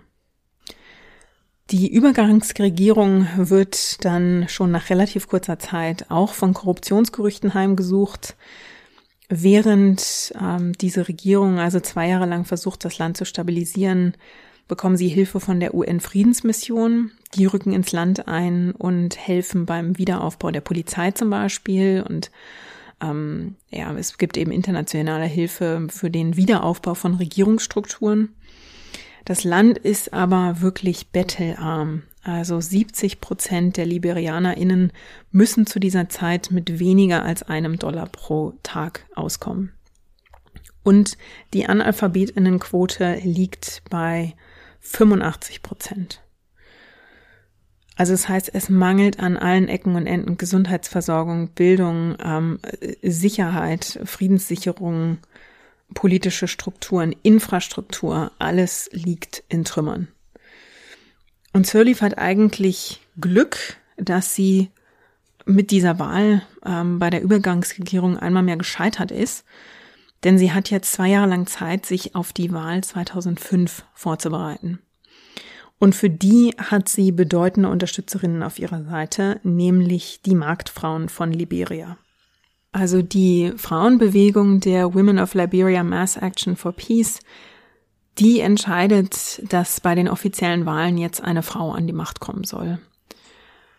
Die Männer, die bisher die Regierung verantwortet haben, haben in ihren Augen also das Land jahrzehntelang nur in den Krieg gezerrt und verwüstet und die Marktfrauen haben jetzt genug und wollen also, dass eine Frau ans Ruder kommt. Und sie sehen, dass Ellen Johnson Sirleaf dafür natürlich wahnsinnig gute Qualifikationen hat. Insgesamt treten 21 Kandidaten zur Wahl an, plus Ellen Johnson Sirleaf als einzige Frau. Die wichtigsten Kandidaten dieser Wahl sind Winston Tubman, der frühere Finanzminister unter Gewaltherrscher Samuel Doe, Varney Sherman, ein Anwalt, und George Weah, ein international erfolgreicher Fußballspieler aus Liberia. Und Weah wird mit seinen 38 Jahren und dem glitzernden Schein seiner internationalen Fußballprofikarriere der härteste Gegner für Sirleaf. Also wenn Ellen Johnson Sirleaf sich durchsetzen will, müssen ihre Anhängerinnen auch wirklich für sie stimmen. Das wird natürlich schnell klar. Und der erste Schritt auf dem Weg zur Präsidentschaft ist, dass die Frauen überhaupt für die Wahl registriert werden müssen. Also um eben im Oktober 2005 bei der Wahl die Stimme abgeben zu dürfen, müssen sich Wählerinnen in einer vierwöchigen Phase von Ende April bis Ende Mai 2005 für diese Wahl registrieren lassen und bekommen dann eine Wahlkarte. Diejenige, die erkennt, wie wichtig das ist, ist eine Frau namens Barbara Gayflor. Die ist als Ministerin der Übergangsregierung eigentlich dafür zuständig, dass Frauen und Kinder zum Beispiel Zugang zur Krankenversorgung bekommen, dass sie medizinische und psychologische Versorgung und Betreuung nach Vergewaltigungen bekommen und so weiter. Und Gayflor macht sich aber zur Aufgabe, die Frauen Liberias auch für die Wahl zu registrieren. Das fällt eigentlich nicht in ihren Bereich, aber Gayflor ist eben auch eine der Frauen, die für sich entschieden hat, sie will jetzt nicht länger Männer und schon gar nicht frühere Warlords an der Spitze der Regierung sehen. Gayflor organisiert also eine Gruppe Freiwilliger und legt dann los. Sie marschieren auf die Märkte und betreuen dann die Marktstände der Marktfrauen und deren Babys, damit diese Marktfrauen sich also für die Wahl registrieren können. Und sie fahren ins Hinterland mit mobilen Ständen, um die Frauen in den ländlichen Gegenden für die Wahl zu registrieren. Als sie ihre Kampagne beginnen, sind nur knapp 15 Prozent der registrierten WählerInnen auch tatsächlich Frauen. Und am Ende ihrer dreiwöchigen Aktion, also es ist wirklich eine Mammutaufgabe, die die da bewältigen in nur drei Wochen, sind es 51 Prozent. Also auch eine riesige Leistung, die diese Frauen dort erbracht haben. Mit den 22 Kandidatinnen für das Präsidentschaftsamt ist natürlich klar, dass niemand eine direkte Mehrheit gewinnen kann. Ellen Johnson Sirleaf muss also die erste Runde überstehen, um in eine Stichwahl zu kommen. Und sie schafft es auch tatsächlich. Sie holt bei der ersten Wahl am 18. Oktober 2005 20 Prozent der Stimmen und ihr ärgster Konkurrent, Fußballer George Ware, holt 28 Prozent der Stimmen. Zweiter Schritt auf dem Weg zur Präsidentschaft ist dann die Stichwahl zwischen diesem 38-jährigen Fußballspieler und der 67-jährigen Ellen Johnson Sirleaf. Um bei der Stichwahl erneut die Stimme abgeben zu können, müssen Wählerinnen ihre Wahlkarten also behalten und dann wieder vorlegen. Und nicht alle Liberianerinnen, nicht allen ist das so wirklich bewusst. Und das ist jetzt ein Fakt, den die Unterstützerinnen von Sirleaf auch wirklich ausnutzen, und zwar zu ihrem Vorteil. Und auch, muss man sagen, nicht immer mit fairen und demokratischen Mitteln. Weil sie wissen, dass junge Liberianer in großen Teilen sehr für George Ware entflammt sind und den unterstützen, stellen sich also Sirleafs UnterstützerInnen an den Straßenrand und bieten den jungen Männern an, ihnen ein kühles Bier zu kaufen im Tausch für ihre Wahlkarte.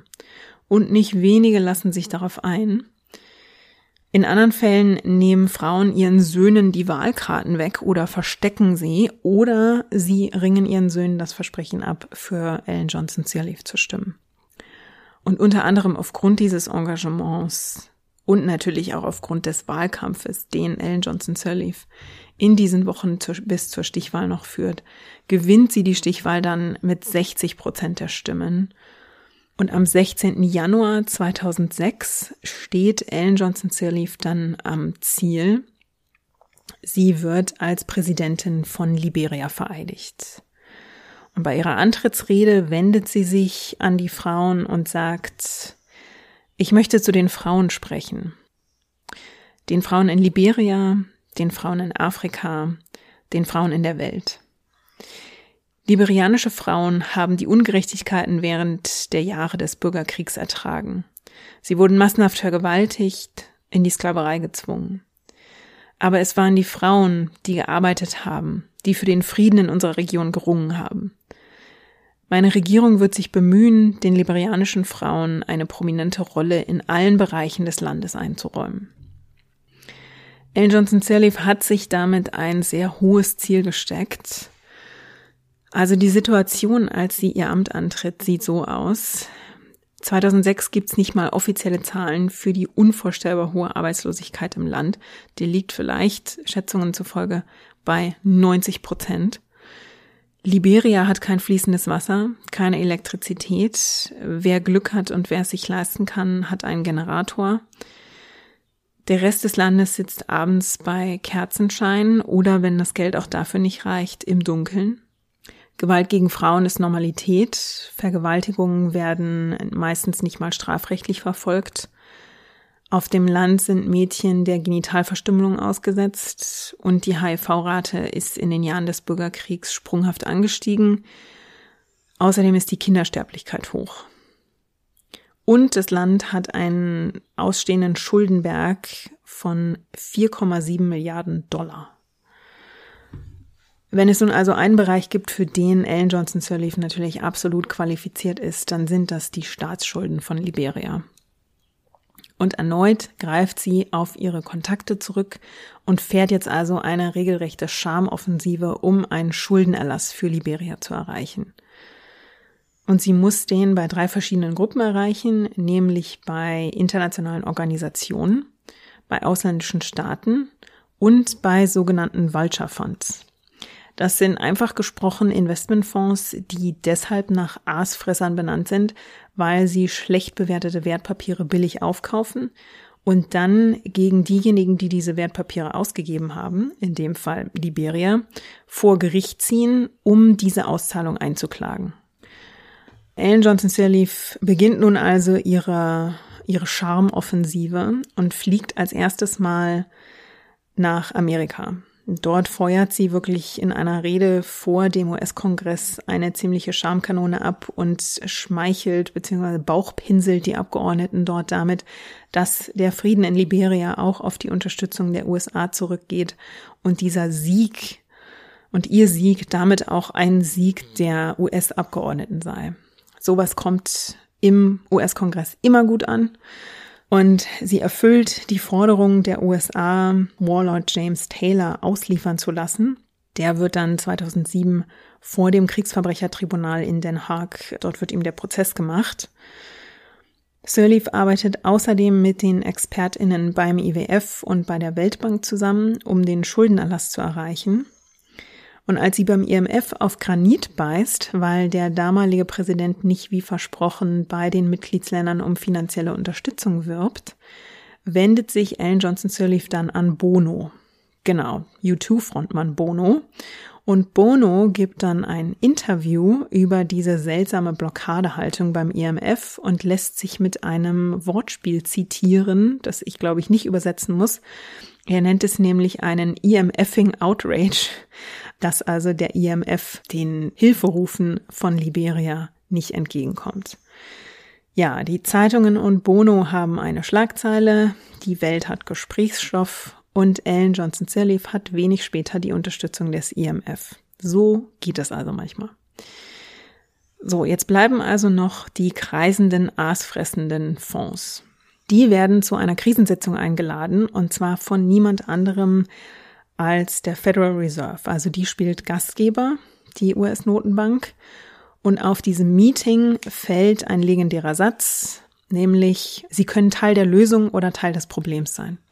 Könnte auch aus einem Managerseminar kommen oder aus einer Motivationsrede. Jedenfalls entscheidet sich einer dieser Fonds dann tatsächlich lieber Teil der Lösung zu sein. Und es bleibt ein zweiter Fonds der erst einknickt, nachdem er in einer BBC-Dokumentation bloßgestellt wird. Und etwas über vier Jahre nach ihrem Amtsantritt, am 29. Juni 2010, hat Ellen Johnson Sirleaf ihr Ziel dann erreicht. Da werden Liberia nämlich offiziell die Schulden in Höhe von 4,7 Milliarden Dollar erlassen.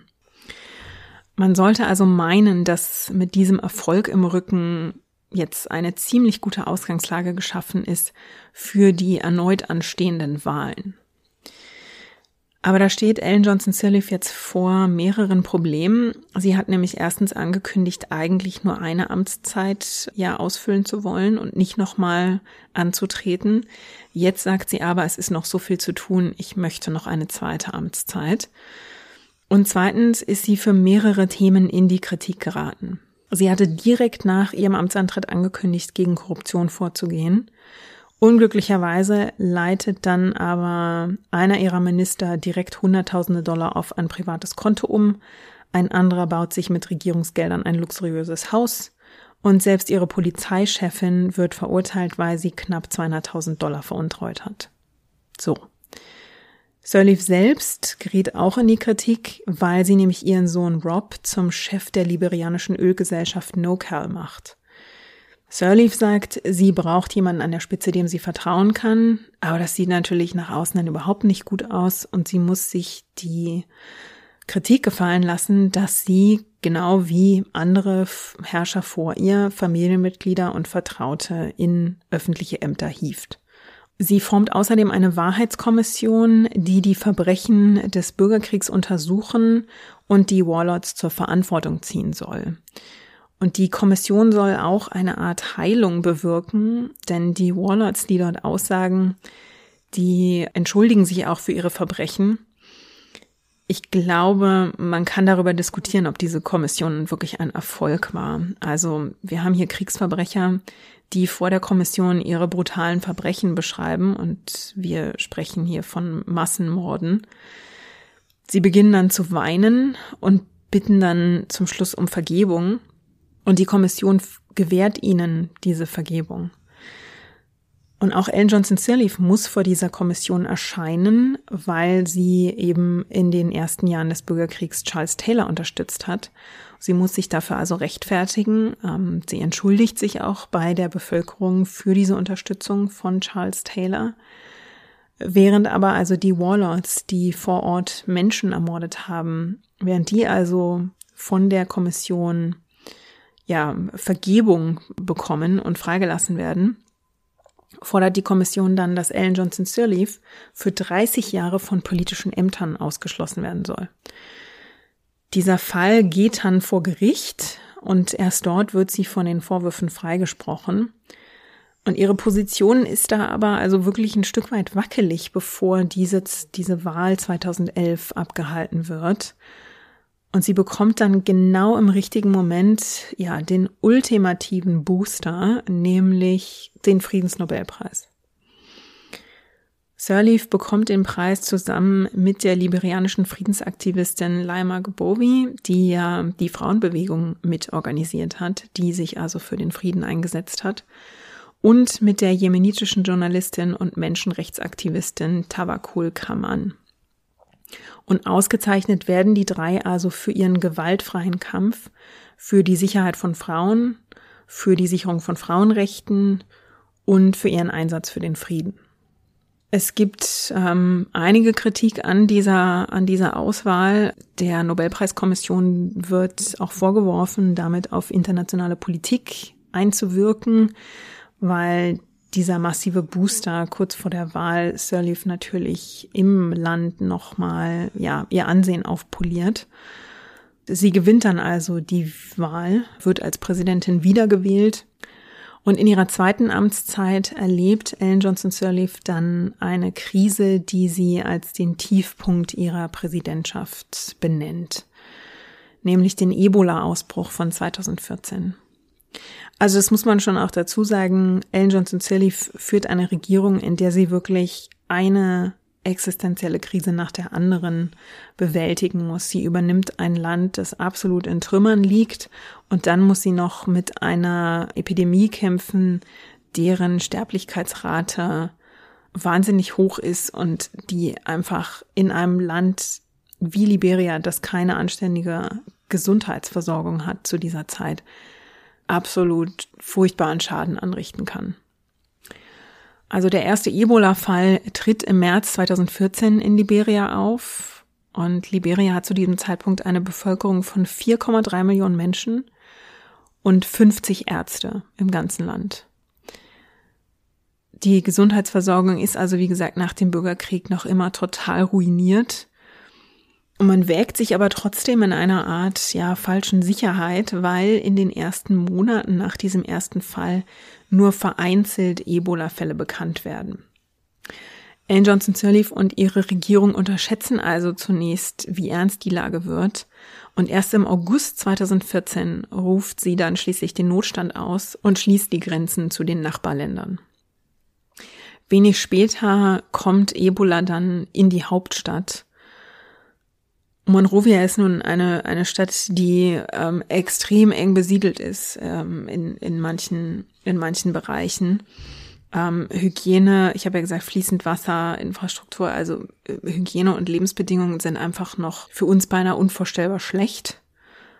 Und in einem der ärmsten Bezirke von Monrovia wird dann eine Schule in eine Isolierstation für Ebola-Kranke umgewidmet. Es ist allerdings auch einer der Bezirke, in dem die Leute am engsten aufeinander leben. Als dann bekannt wird, dass dort eine Isolierstation eingerichtet wird, stürmen verärgerte Bürger die Station, zerren dann die Kranken aus ihren Betten, tragen die kontaminierten Laken in die Straßen und schicken die Kranken zu ihren Familien zurück, weil die Ebola-Aufklärung in Liberia auch tatsächlich vergleichsweise rudimentär ist. Es hielt sich damals die hartnäckige Überzeugung in der Bevölkerung, dass die Kranken nur Malaria hätten. Also Liberia hat einfach zu dieser Zeit noch keinen großen Ebola-Ausbruch erlebt und man weiß nicht, wie man damit umgehen kann. Wenn die Kranken dann nicht isoliert werden, dann können einfach diese Großfamilien, die da so eng aufeinander leben, die werden dann einfach im Handumdrehen infiziert und das ist natürlich für ein Virus eine absolut optimale Voraussetzung, um sich rasend schnell zu verbreiten. Nachdem die Kranken dann zu ihren Familien zurückgeschickt worden sind, trifft die Regierung um Ellen Johnson Sirleaf eine folgenschwere Entscheidung. Man kann sich ja nun vorstellen, okay, diese hoch ansteckenden Kranken leben jetzt ähm, wieder im Kreise ihrer Familie, die sind also vermutlich alle schon angesteckt. Die Überlegung ist deshalb, wir isolieren das ganze Viertel. Das heißt, das ganze Viertel wird unter Quarantäne gestellt und abgeriegelt. Soldaten werden um das Viertel herum stationiert das führt innerhalb kürzester Zeit zu großen Spannungen. Also die Leute haben jetzt Angst, dass sie mit Sterbenskranken eingesperrt sind, dass sie selbst noch gesund sind und dass damit quasi ein Todesurteil über sie gesprochen wurde und das niemanden interessiert. Und sofort fängt es an zu brodeln. Es gibt dann mehrere Zusammenstöße zwischen den EinwohnerInnen des Viertels und den Soldatinnen. Und ja, bei einem dieser Vorfälle wird dann der 15-jährige Shaki Kamara angeschossen und verblutet. Und das ist für Ellen Johnson Sirleaf der Tiefpunkt ihrer politischen Karriere, sagt sie später. Sie erscheint dann persönlich im Viertel und entschuldigt sich bei der Mutter von Shaki Kamara und sie lässt kurz darauf die Quarantäne aufheben. Sie wendet sich dann mit einem Hilferuf an die Weltgemeinschaft und einmal mehr, ihre Kontakte sind Gold wert. Barack Obama schickt mehr als 3000 Soldaten, die insgesamt 17 Versorgungszentren im Land aufbauen. China schickt Hilfe, Kuba und Dänemark schicken Hilfe, afrikanische Nachbarstaaten schicken Hilfe. Und die LiberianerInnen beginnen dann, sich selbst zu helfen. Und zwar ja auf kreative Art. Und das ist eine Kreativität, die einfach aus der Not entsteht. Und es ist wieder eine Frau, die vorangeht, nämlich die 22-jährige Fatu Kekula. Die macht zu dieser Zeit eine Ausbildung zur Krankenschwester, als ihre Familie an Ebola erkrankt. Also ihr Vater, ihre Mutter, ihr Cousin und ihre Schwester. Ihr kennt sicher die Bilder von Ebola-Ausbrüchen, HilfsarbeiterInnen, die von Kopf bis Fuß in einem Ganzkörperanzug stecken. Die einfache Bevölkerung hat natürlich keinen Zugang zu solchen Schutzanzügen. Und Fatu Kikula entwickelt dann aus der Not ihre eigene Schutzkleidung. Sie wickelt ihr Haar in eine Strumpfhose, zieht dann einen Müllbeutel über ihren Kopf, natürlich mit Öffnungen, um dadurch noch zu atmen, Sie zieht Müllbeutel über ihre Socken und knotet die dann zusammen. Dann zieht sie Gummistiefel an. Dann zieht sie eine neue Schicht Müllbeutel über ihre Schuhe. Sie trägt einen Regenmantel aus Plastik. Sie zieht sich vier Paar Handschuhe übereinander.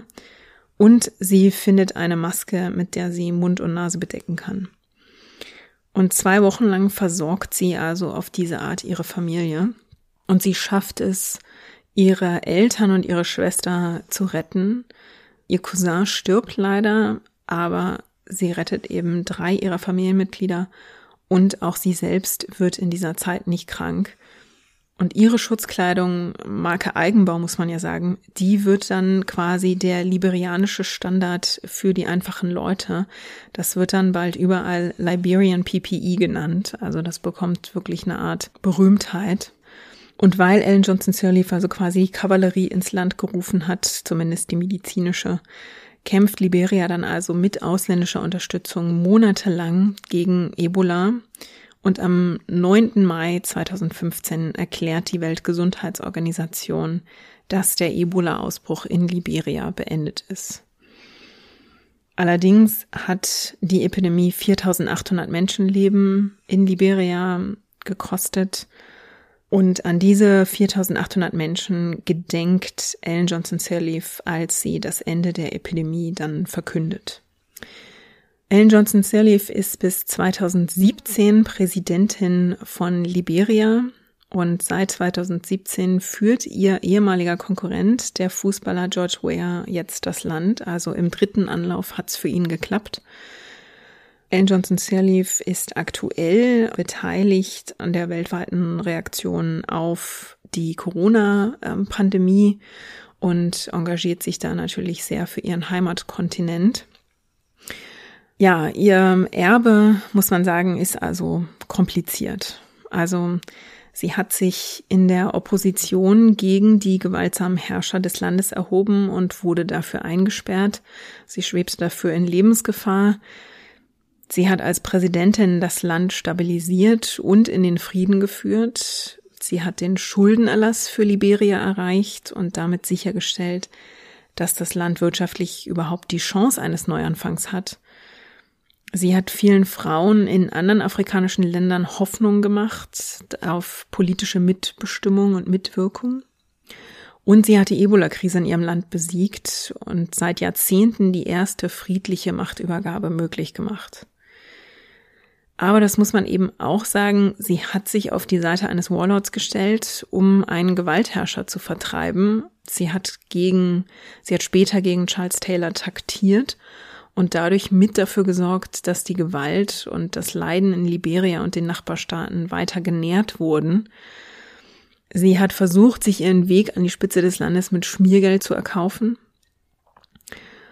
Und als sie das Amt übernommen hat, hat ihre Regierung den ausgegebenen hohen Ansprüchen, die Korruption zu beenden, auch nicht genügt. Als Präsidentin mit einem sehr konservativen Glauben hat sie Homosexuellen in ihrem Land nicht die gleichen Rechte zugestanden wie anderen Bürgerinnen. Sie hat Gesetze gegen Homosexualität begrüßt. Sie hat sie zwar nicht verschärft, aber sie hat sie auch nicht beseitigt. Sie hat weniger als erhofft gegen Vergewaltigungen und Genitalverstümmelung getan. Und sie hat in einem Interview von einiger Zeit auch Feminismus mit Extremismus verglichen. Sie hat also wirklich eine nicht so geradlinige Geschichte. Ellen Johnson Sirleafs Aufstieg und ihr Erfolg zeigen für mich deshalb einmal mehr, dass die Heldinnengeschichten, die wir uns so gern erzählen und die wir so gern erzählen wollen, einfach nie so blütenrein sind, wie wir das gerne hätten. Und dass wir uns von diesen Heldinnengeschichten vielleicht einfach auch endlich mal verabschieden sollten. Ja, mit dieser, mit dieser Überlegung lasse ich euch jetzt allein. Wir sind nämlich am Ende der Folge angekommen. Aber teilt mir gerne mit, wie ihr also über die Karriere von Ellen Johnson Sirleaf denkt, ähm, was ihr aus der Folge mitnehmt. Ich finde, es ist wie gesagt, wie gesagt ein komplexes und vielschichtiges Erbe, was sie da hinterlässt. Ja, wenn ihr dazu ein paar Gedanken loswerden wollt, schickt mir gern eine E-Mail an feedback at herstorypod.de oder meldet euch per Twitter oder Instagram. Dort findet ihr mich unter herstory-pod. Ihr könnt natürlich auch Bewertungen auf der Podcast-Plattform eurer Wahl hinterlassen. Da freue ich mich sehr. Und ich freue mich natürlich auch wahnsinnig, wenn ihr Herstory auf Steady unterstützt. Die Links auch zu den Quellen der Episode findet ihr natürlich wie immer in den Show Notes. Wir hören uns dann wieder in zwei Wochen mit einer neuen Biografie. Und bis dahin, lasst euch gut gehen.